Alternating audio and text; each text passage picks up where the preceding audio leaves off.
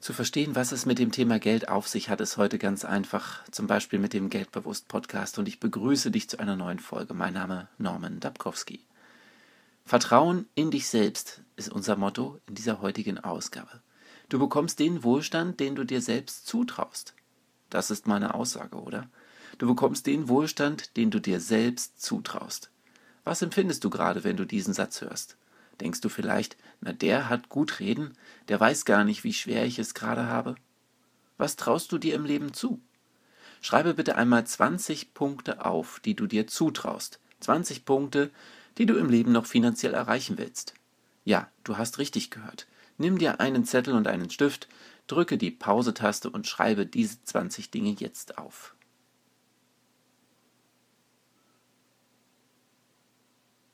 Okay, du scheinst alles aufgeschrieben zu haben. Und jetzt versuche bitte einmal zu ermitteln, wie viel Prozent mehr Geld du haben wirst, wenn du diese Punkte umsetzt. Drücke bitte wieder die Pause-Taste.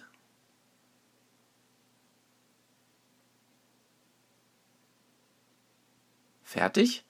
Dann gehe bitte noch einmal zu deiner Liste mit den 20 Punkten zurück und verdopple das, was du dir zutraust. Wenn du beispielsweise aufgeschrieben hast, dass du gerne 100 Euro mehr im Monat sparen willst, dann mache daraus nun 200 Euro. Verstanden?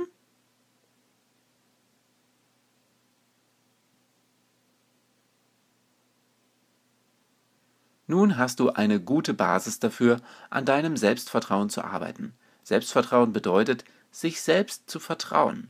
Vertraue darauf, dass du diese 20 Punkte umsetzt. Kopiere diese Liste und sorge dafür, dass du sie mehrmals täglich siehst und liest. Dadurch werden sich die Punkte in deinem Unterbewusstsein verankern und du wirst Dinge unternehmen, die das Erreichen dieser Punkte möglich machen. Daraus wächst dann wieder neues Vertrauen. Aber du musst durchhalten, sonst schlägt der Effekt ins Gegenteil um.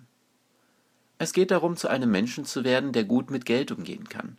So jemand kennt seine Verantwortung für sein Geld. Er weiß, dass er für seine finanzielle Situation verantwortlich ist, und deshalb findet er auch Antworten auf finanzielle Fragestellungen. Es gibt einen Unterschied zwischen einem Millionär und einem Menschen, der eine Million in Währung besitzt. Und darum schließe ich diese Folge mit dem gleichen Satz, mit dem ich sie begonnen habe. Du bekommst den Wohlstand, den du dir selbst zutraust.